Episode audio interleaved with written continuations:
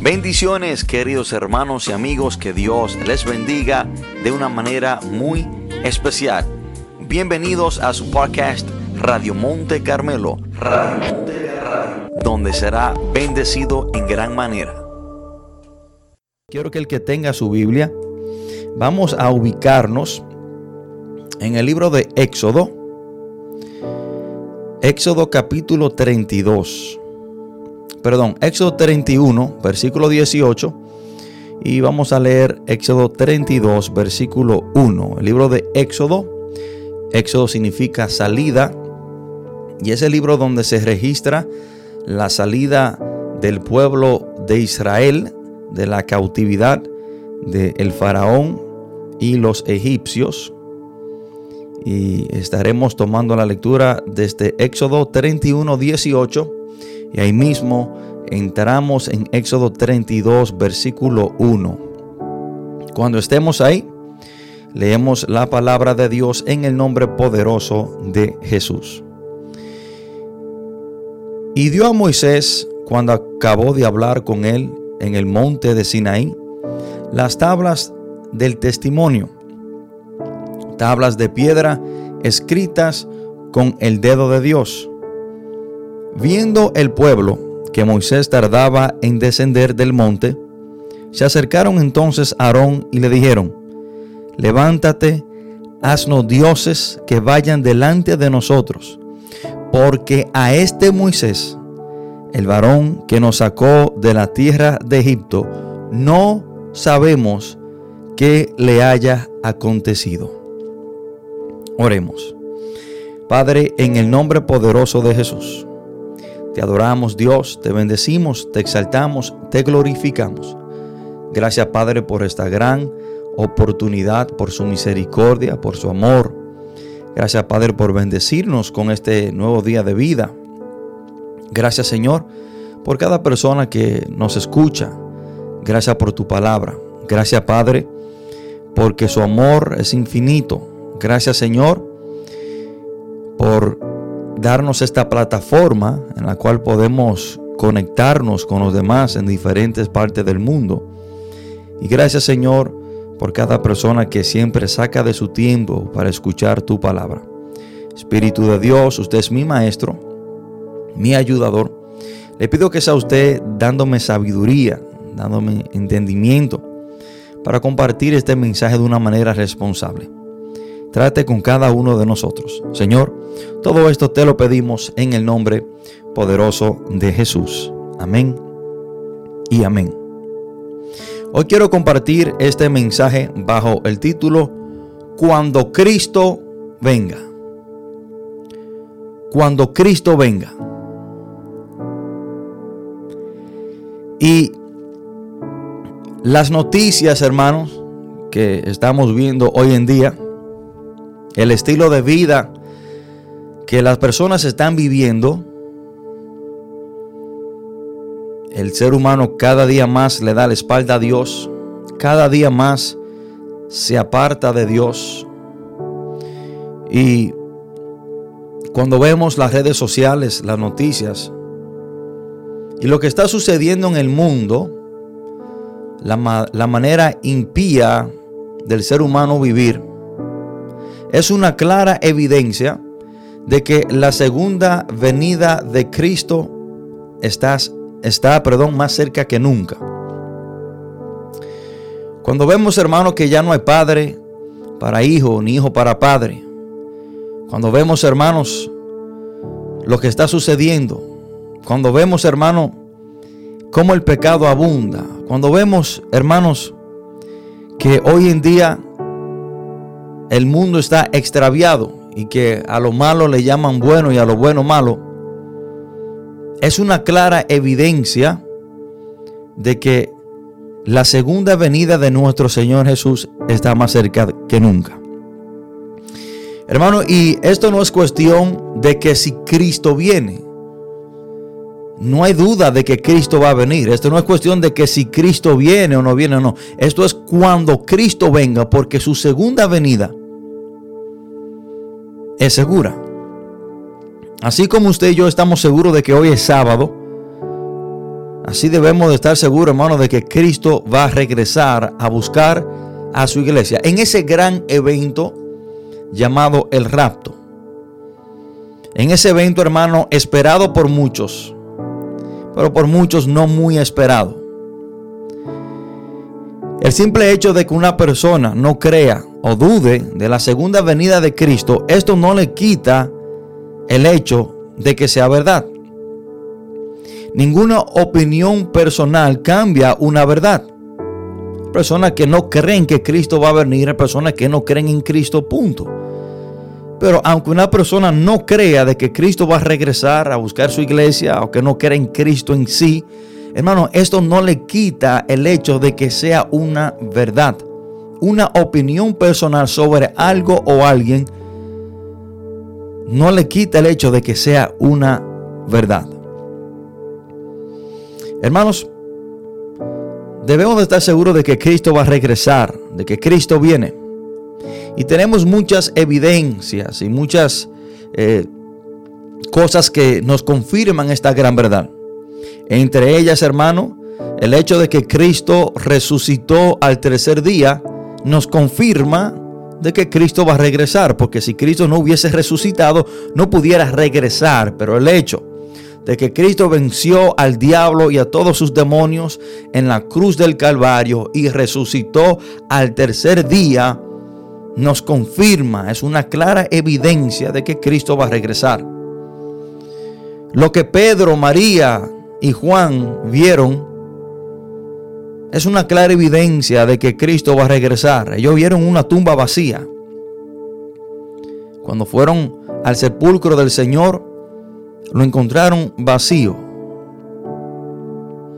Pero no solamente esto, hermanos, sino que el simple hecho de que Cristo dijo de que Él regresaría es más que suficiente para asegurarnos de que Él va a regresar. Hermano, Cristo mismo, con su palabra, nos dijo de que Él iba a regresar. Y esto es más que suficiente. De que esta promesa haya salido de la boca de Jesús es más que suficiente para nosotros abrazarnos y asegurarnos de esta gran verdad. Hay cosas que la persona dice, hermano, que la ponemos en tela de juicio o dudamos de lo que dice esa persona. Y creo que lo que diga cualquier hombre se puede poner en duda porque al fin y al cabo es un hombre, tiene capacidad para mentir, para fallar y para hablar mentira. Pero el hecho de que Cristo dijo de que Él regresaría, hermano, debemos de asegurarnos de esto porque es imposible de que Jesús mienta. Él es Dios.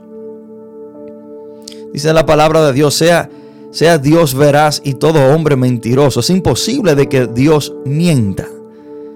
Deuteronomio capítulo 23, versículo 19 dice, ¿hablará Dios y no ejecutará? ¿Diría Jesús que Él vendría y no vendrá? En Juan capítulo 14, del 1 al 3, miren lo que dijo Jesús. No se turbe vuestro corazón. Creéis en Dios, creed también en mí. En la casa de mi Padre muchas moradas hay. Si así no fuera, yo os lo hubiera dicho.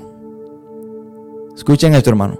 Si así no fuera, yo os lo hubiera dicho. Voy pues a preparar lugar para vosotros. Y si me fuere y os preparar el lugar, vendré otra vez. Escuchen esto. Vendré otra vez. Y os tomaré a sí mismo para que donde yo estoy, vosotros también estéis. Jesús dijo, si esto no fuera así, miren lo que hizo, si así no fuera, yo os lo hubiera dicho. Jesús está diciendo, si esto no fuera así, yo nunca se lo hubiera dicho, porque es imposible que Jesús diga algo que no es así o que no vaya a suceder.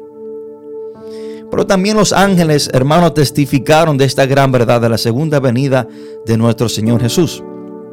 Hechos capítulo 1, 10 y 11, cuando los discípulos estaban ahí reunidos con el Señor y vieron que Jesús ascendió al cielo, dice la palabra, y estando ellos con los ojos puestos en el cielo, entre tanto que él se iba, he aquí se pusieron junto a ellos dos varones con vestidura blancas, dos ángeles, los cuales también le dijeron, varones galileos, ¿por qué estáis mirando al cielo? Este mismo Jesús que ha sido tomado de vosotros al cielo, así vendrá como le habéis visto ir al cielo. Los ángeles le dijeron a los discípulos, así como ustedes lo están viendo ascender y subir al cielo en esa nube, así también lo, verán descender del cielo a buscar a su iglesia. En el Antiguo Testamento hay 44 profecías que se cumplieron todas en Cristo Jesús en el Nuevo Testamento. Hermano, si todo lo dicho de Jesucristo se ha cumplido, no podemos tener la menor duda de que lo que el Señor dijo y lo que está establecido de nuestro Señor Jesús, de que va a regresar a buscar a su iglesia de su segunda venida, también debemos de estar seguros que eso se va a cumplir. Ahora, hoy vengo a hablarte y vengo a decirte, cuando Cristo venga, ¿cómo te va a encontrar el Señor? Ya establecimos de que no es que si Cristo viene, sino es cuestión de cuando Él venga. Pero cuando Cristo venga, cuando Cristo venga, ¿cómo te va a encontrar? ¿Cómo estarás tú con Dios cuando Cristo venga? ¿Qué estarás tú haciendo cuando Cristo venga? Y esta es la razón por la cual tomé esta lectura. Dice la palabra de Dios que cuando el pueblo esperaba que Moisés descendiera del Sinaí, dice la palabra que ellos se desesperaron. Y miren lo que dice el primer versículo de Éxodo 32. Viendo el pueblo que Moisés tardaba en descender del monte. Hermanos, así como el antiguo pueblo de Israel se desesperó cuando esperaba que Moisés descendiera del monte Sinaí. Así hay muchos cristianos hoy en día.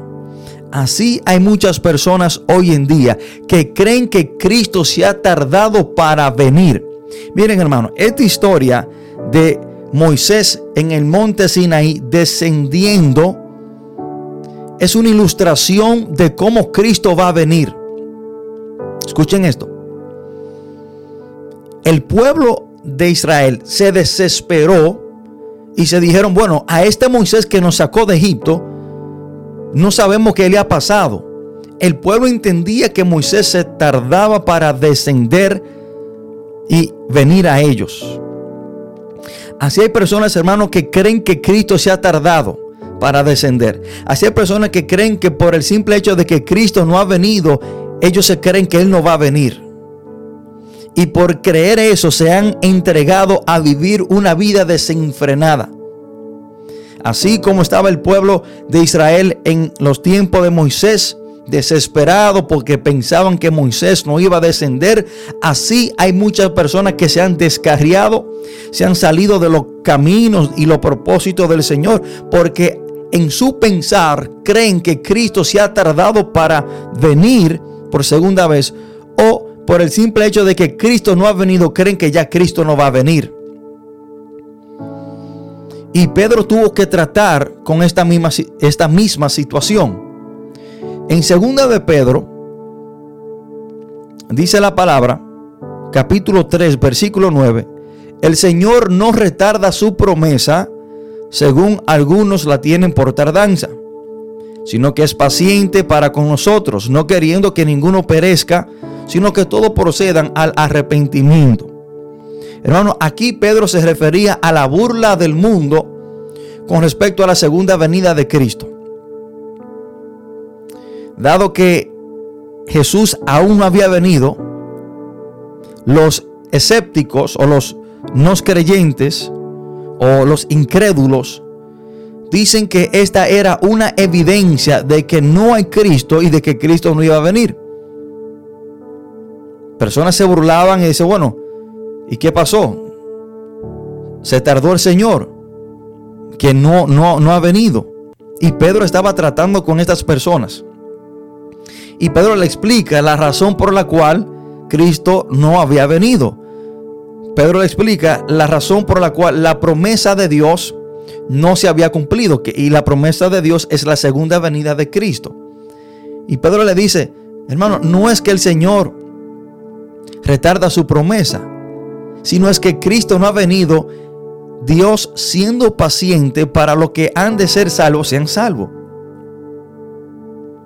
En la misma situación del pueblo de Israel estaban los creyentes y algunas personas en el tiempo de Pedro, dudando de la segunda venida de Cristo. Hermanos, y el pueblo de Israel se dijeron dentro de sí que Moisés se tardaba y que ya no iba a descender del monte. Y quiero decirle que la llegada de Moisés al campamento es una ilustración de la, de la llegada de Cristo a la tierra. El pueblo se desesperó, pensaban que Moisés ya no iba a descender, pensaban que Moisés se tardaba. Le dijeron a Aarón que le hicieran dioses que fueran delante de ellos. Aarón recolecta eh, los arcillos de oro y le hace un becerro. De aquí es que viene el, el primer acto idólatra del pueblo de Israel. Hacen este becerro y comienzan a adorar este becerro, comienzan a vivir desenfrenadamente, comienzan a beber, comienzan a, a, bailar, comienzan a hacer un sinnúmero de cosas porque para ellos ya Moisés no iba a descender. Pero qué sorpresa, qué sorpresa tan grande se llevaron los del pueblo de Israel. Porque dice la palabra de Dios, hermano, en Éxodo 32, 15, y volvió Moisés y descendió del monte. Hermanos, en el momento más inesperado, en el momento que ellos quizás quisieran que Moisés descendiera, en ese momento fue que Moisés descendió. Cuando ellos habían perdido la esperanza de que Moisés descendiera, cuando ellos estaban viviendo una vida desenfrenada, bebiendo y, muy probablemente que estuvieran teniendo relaciones sexuales entre ellos mismos, cuando ellos se habían descarriado, apartado y le habían dado la espalda a Dios, ahí es que Moisés desciende del monte. Asimismo, queridos hermanos y amigos, será la segunda venida de Cristo. El momento que tú menos esperes. El momento que nadie lo está esperando. Así de repente, así de, de sorpresa vendrá el Señor. ¿Y cómo encontró Moisés al pueblo? El versículo 17 dice, cuando oyó Josué el clamor del pueblo que gritaba, dijo a Moisés, alarido de pelea hay en el campamento. Y Moisés le dice, no, eso no es alarido de, pelea. Ellos no, no, no es que están peleando. Moisés sabía qué era lo que ellos estaban haciendo. Y el versículo 19 dice, y aconteció que cuando él llegó al campamento y vio el becerro y las danzas, ardió, perdón, ardió la ira de Moisés y arrojó las tablas de sus manos y las quebró al pie del monte. Cuando Moisés desciende, encuentra a un pueblo desesperado, rindiéndole culto a un becerro de oro, danzando alrededor de este becerro de oro. Y dice la palabra en el versículo 25, y viendo Moisés que el pueblo estaba desenfrenado, ¿cómo estaba el pueblo desenfrenado? Vemos, hermanos, un pueblo que pierde la esperanza. Vemos un pueblo que habían pensado ya que Moisés no iba a descender, por ende se entregan a vivir desenfrenadamente.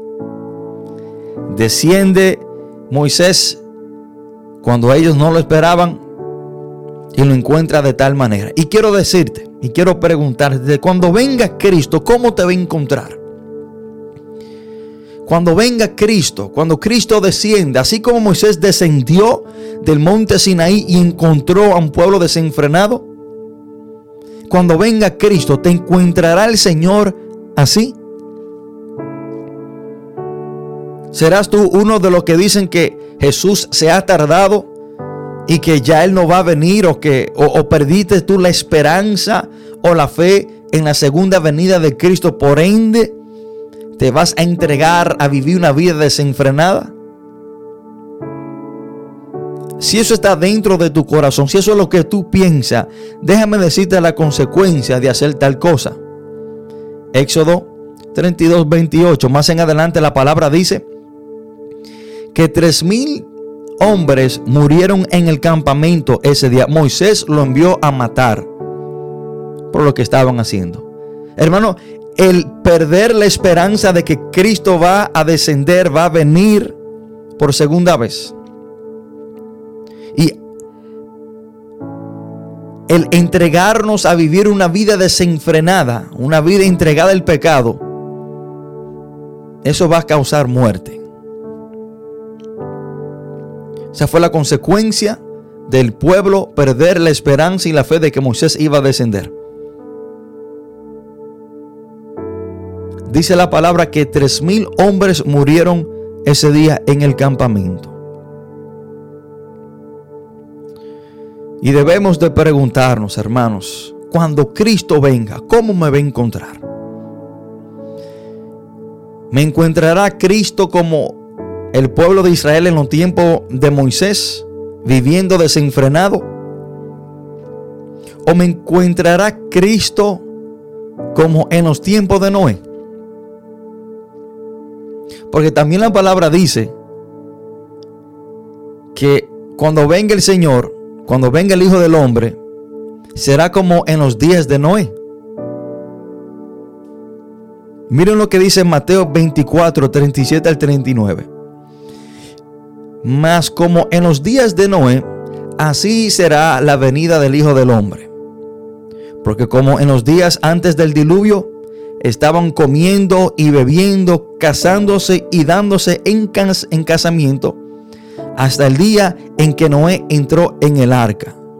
Y no entendieron hasta que vino el diluvio y se los llevó a todos. Así será también la venida del Hijo del Hombre. Dice la palabra de Dios que mientras Noé construía el arca por 120 años, él predicaba, le decía a la persona que se acercaba un diluvio que tenían que entrar dentro del arca. Pero ellos tomaron a Noé como un loco porque no había llovido para ese tiempo. Noé le advertía de que venía un diluvio a la tierra que entraran en el arca. Llegó el diluvio, no entraron y murieron. Así será también, hermano, la venida del Hijo del Hombre, como en los tiempos de Noé. Por estar entregados al pecado, porque dice la palabra que estaban comiendo y bebiendo y dándose en, casamiento. Por estar viviendo una vida desenfrenada, entregada al pecado, no entraron en el arca para ser salvos. Y el arca de Noé representa a Cristo. El arca de Noé es una ilustración de Cristo. Todo aquel que entre en el arca fue salvo. Todo aquel que esté en Cristo, cuando Él venga, será salvo. Y así de repente cayó ese diluvio. Encontró a muchos, bueno, a la gran mayoría fuera de base. Solamente ocho personas entraron en el arca y fueron salvos. Pero así de repente, como cayó ese diluvio, encontró a muchas personas viviendo una vida desenfrenada. Así será la segunda venida del Señor vendrá de repente y todo aquel que no esté en Cristo no se irá con el Señor. Todo aquel que no estuvo dentro del arca murió. Todo aquel que no esté en Cristo va a morir. Cuando Cristo venga, ¿cómo te va a encontrar? ¿Cómo te encontrará el Señor cuando Él venga? Y cuando Cristo venga, ¿cuál serás tú? ¿Cuál de los dos serás tú? En Mateo 24, la palabra nos habla de las señales antes de la venida de Cristo. Y más en adelante, en el versículo 40 y 42, nos da una ilustración de cómo será la segunda venida del Señor. Dice la palabra, entonces estarán dos en el campo, el uno será tomado y el otro será dejado. Dos mujeres estarán moliendo en un molino, la una será tomada y la otra dejada.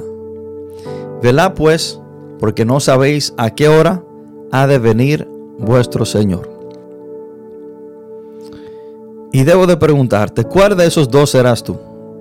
¿Serás tú el que se va con el Señor cuando Él venga? ¿O serás tú el que se queda? Es una gran pregunta que usted debe de hacerse. ¿Cómo yo estoy viviendo? ¿Estoy yo viviendo una vida de acuerdo a lo que la palabra me dice para irme con el Señor en su segunda venida? ¿Estoy yo haciendo lo que debo hacer para que cuando Cristo venga me pueda yo ir con Él? ¿Seré yo el que será tomado o seré yo el que será dejado? Y a toda sinceridad, hermano que me escuchan, no hay nadie más que pueda responder esta pregunta de una manera sincera, sino que usted mismo. Su pastor en realidad no puede contestarle esta pregunta, si usted será el que se queda o el que se va. Usted más que nadie debe de saber cómo usted está delante del Señor. ¿Está usted viviendo una vida digna de irse con el Señor? ¿O está usted viviendo una vida digna de quedarse cuando Cristo venga? ¿Cuál de esos dos será usted? ¿Será usted el que se queda en el campo o el que se va? ¿Cuál de esos dos será usted? Cuando Cristo venga, ¿será usted tomado o será usted dejado? Cuando Cristo venga, ¿cómo estarás tú? Y una de las cosas, hermano, que amenaza mucho la vida espiritual de una persona es su relación con los demás. Y algo que se da mucho es el guardar rencor. Tener rencor hacia otra persona. Hermano, y siempre he venido diciendo que esto es una de las cosas más peligrosas. Porque podremos ir a la iglesia, podemos aparentar una vida justa, no faltar un servicio a la iglesia. Y nosotros desatender cualquier raíz de amargura contra un hermano o falta de perdón contra un hermano y terminar en el infierno. ¿Sabe usted que el perdón de Dios hacia usted está condicionado a cómo usted perdone a los demás? Marcos 11, 26 dice, porque si vosotros no perdonáis, tampoco vuestro Padre que está en los cielos os perdonará vuestras ofensas. Hermano, que si usted tiene rencor hacia una persona, que si usted tiene algo contra una persona, usted tiene que apresurarse lo más pronto posible y ponerse a cuenta con esa persona. Porque cuando Cristo venga, ¿cómo te va a encontrar? Y dice la palabra, hermano, que si no perdonamos, tampoco seremos perdonados. Entonces, que el perdón de Dios hacia nuestro pecado está condicionado a cómo nosotros perdonemos las ofensas que nos hacen a nosotros. Porque si Dios a mí me perdonó sin yo merecerme el perdón, si alguien a usted le hace algo, usted está llamado a perdonarlo, aunque no se merezca ese perdón. Porque así mismo fue que Cristo te perdonó sin tú merecer el perdón. cuando Cristo venga, ¿encontrará el Señor rencor en tu corazón? Por eso, hermanos, que en el libro de Efesios hay una advertencia y yo me atrevo, yo me atrevo a hacer un enlace en la venida del Señor y esta advertencia en Efesios capítulo 4, versículo 26. Miren lo que dice la palabra. Airaos, pero no pequéis. No se ponga el sol sobre vuestro enojo. Escuchen esto. No se ponga el sol sobre vuestro enojo. ¿Qué es lo que la palabra está diciendo? Bueno, que si tú tienes un inconveniente con un hermano, si está enojado con un hermano, no espere hasta el día de mañana para tú ponerte a cuenta con ese hermano, para tú perdonarlo o hablar. Dice que no permita que pase el día tú enojado. ¿Y por qué la palabra nos da esta advertencia? Como quien dice, si tú tienes un problema, resuélvelo lo más pronto posible. No deje para mañana lo que tú puedes hacer hoy. ¿Por qué? ¿Por qué la palabra nos da esa advertencia? Bueno, porque la venida de Cristo puede ser en cualquier día, en cualquier momento. Tú no puedes permitir que pase un día tú enojado con tu hermano, o tú no puedes dejarlo para, para mañana o para la semana que viene porque tú no sabes cuándo es que Cristo va a venir. Tú no sabes si tú dándole larga a ese problema, Cristo viene y te encuentra en esa condición, lleno de ira, lleno de rencor, lleno de enojo. Pues por cuanto a la venida del Señor será, eh, será de repente, sin esperarla, por lo cuanto tú no puedes dejar para mañana lo que tú debes de hacer hoy. Ponte a cuenta con tu hermano hoy. Cuando Cristo venga, te encontrarás en paz, en armonía con tus hermanos y con las personas que te rodean. Por eso que la palabra dice, hermano, por cuanto depende de nosotros, estéis en paz con todo el mundo.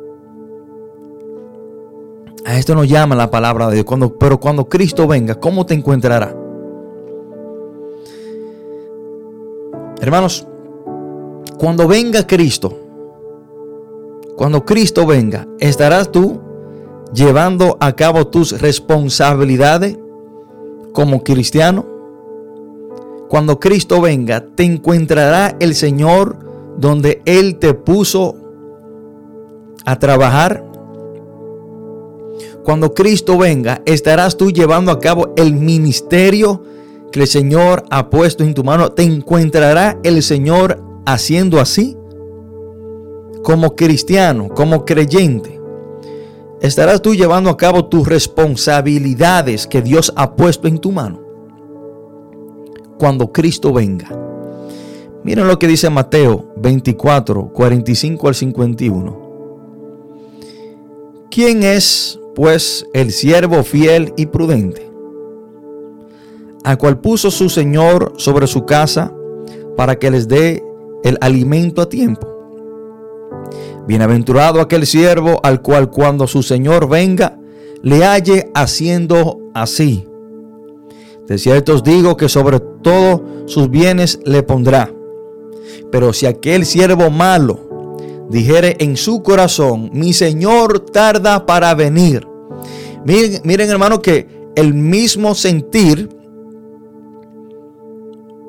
el mismo sentir es que han tenido mayoría de las personas que se entreguen a vivir una vida desenfrenada, la desesperación. El diablo trabaja por la desesperación.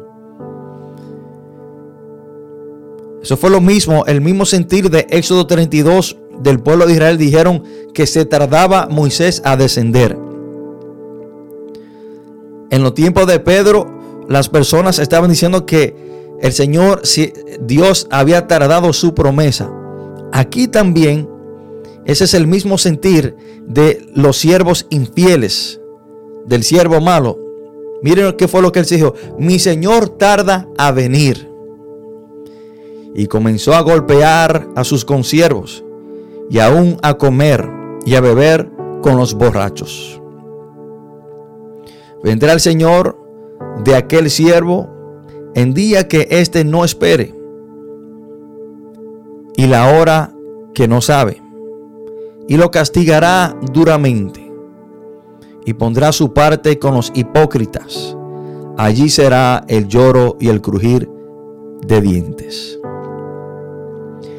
¿Estarás tú llevando a cabo tus responsabilidades? ¿Será tú como aquel siervo fiel que hizo lo que Dios le puso en su mano hacer y lo hizo al tiempo correcto? ¿Fue diligente en hacer lo que debe de hacer? ¿O será tú como aquel siervo que porque pensó que su amo se trataba, desatendió sus responsabilidades, comenzó a maltratar a sus consiervos? Cuando Cristo venga, ¿cómo te encontrará?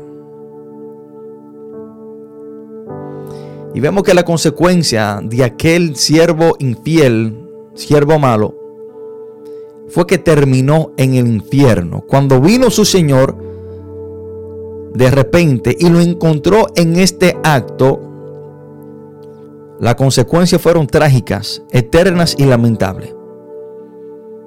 Porque dice la palabra que fue a un lugar donde iba a llorar y a crujir sus dientes.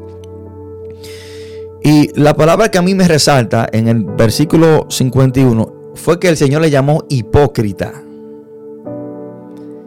Aparentaba, decía ser algo, pero no lo era. Solamente vivía de apariencia. Decía que era siervo del Señor, pero hacía totalmente lo contrario. Así hay muchas personas, hermanos, hoy en día, diciendo que son cristianos, pero viviendo y desatendiendo lo que Dios ha puesto en su mano. El Señor a tales personas le llama hipócritas. Dicen ser algo, pero viven totalmente contrario a lo que dicen ser. Hermanos, cuando Cristo venga, ¿encontrará Él fe en ti? Cuando Cristo venga, ¿encontrará el Señor fe en ti? Cuando leemos a Lucas capítulo 18, del 1 al 8, el Señor registra una palabra sobre la perseverancia y la persistencia y el no desmayar cuando oramos. Y dice la palabra en el versículo 1, también les refirió Jesús una parábola sobre la necesidad de orar siempre y no desmayar, diciendo, había en una ciudad un juez que ni temía a Dios, ni respetaba a hombre.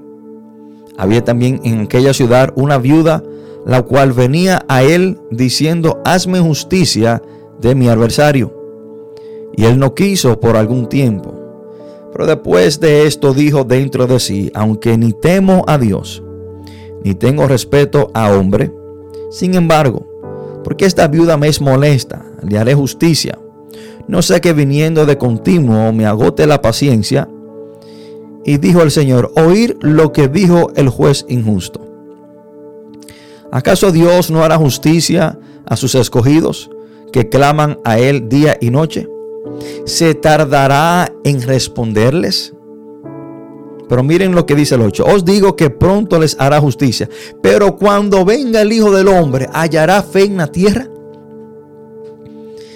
¿Qué es lo que el Señor está diciendo? Que cuando Él venga, hallará personas que estén orando. Cuando venga el Hijo del Hombre, hallará fe en la tierra. ¿Por qué? Se da el caso, hermano, que oramos por fe cuando nosotros oramos es depositando nuestra fe en algo que no ha sucedido como que sí va a suceder. Porque el que ora sin fe es una oración vacía. El que ora es porque tiene fe y el que deja de orar es porque ha perdido la fe. Hebreos 11.1 dice, es pues la fe la certeza de lo que se espera, la convicción de lo que no se ve. Por lo tanto, hermano, lo que el Señor está diciendo es que cuando Él venga, encontrará personas orando Acuérdense que el Señor comienza esta parábola enseñando sobre la necesidad de orar siempre y no desmayar. Y cuando una persona deja de orar es porque ha perdido la fe. Pero cuando Cristo venga, ¿encontrará Él fe en ti? ¿Estarás tú orando? Cuando Cristo venga. Cuando leemos a Mateo 24, y concluyo con esto, hermanos. Los discípulos cuando escucharon a Jesús hablar sobre la destrucción del templo, le preguntan al Señor en el Monte de los Olivos que cuándo será esto y que cuáles serán las señales antes del fin. Jesús comienza a registrarle varias señales.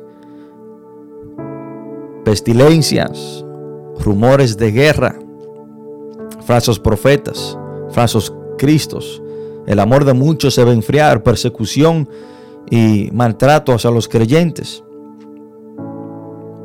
El tiempo será cortado, la palabra eh, ha de predicarse por todo el mundo y después vendrá el fin. Y no quiero entrar en detalle en todo esto. Y quizás comparta esto en otro mensaje.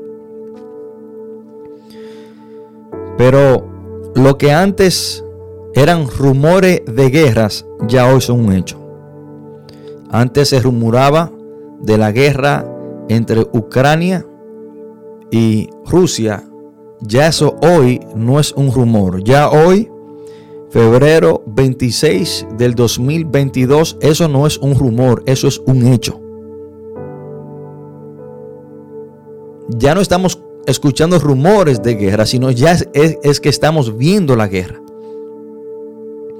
Y de esas, de esas señales, seis de ellas se han cumplido. Y lo dejo con eso, hermano, para que usted entienda y reconozca de que Cristo está más cerca que nunca. Podrá ser 10, 20, 30 años de hoy. Como podrá ser el mes que viene, la semana que viene. No sé. No sé ni me atrevo a especular, ni me atrevo tampoco a establecer un año. No voy a caer en el error que muchos han caído. Pero cuando estudiamos las señales del Señor antes de su venida, de acuerdo a las señales que Cristo dejó, entendemos que la venida del Señor hoy está más cerca que ayer. Hermano, que Dios le bendiga, que Dios le guarde. Y quiero hacer un llamado por si en este momento hay una persona que aún no se ha puesto a cuenta con el Señor. Si aún no le ha entregado tu vida a Cristo, te voy a invitar a que lo haga por medio de esta oración. Para que cuando Cristo venga te encuentre donde el capitán te vea. Ahí donde está. Cierra tus ojos y repite esta oración. Padre, en el nombre de Jesús, te pido perdón por todos mis pecados. Reconozco, Señor, que soy un pecador.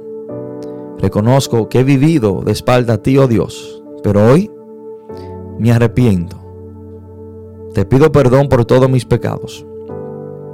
Confieso que Jesús murió y resucitó al tercer día y está sentado a la diestra de Dios.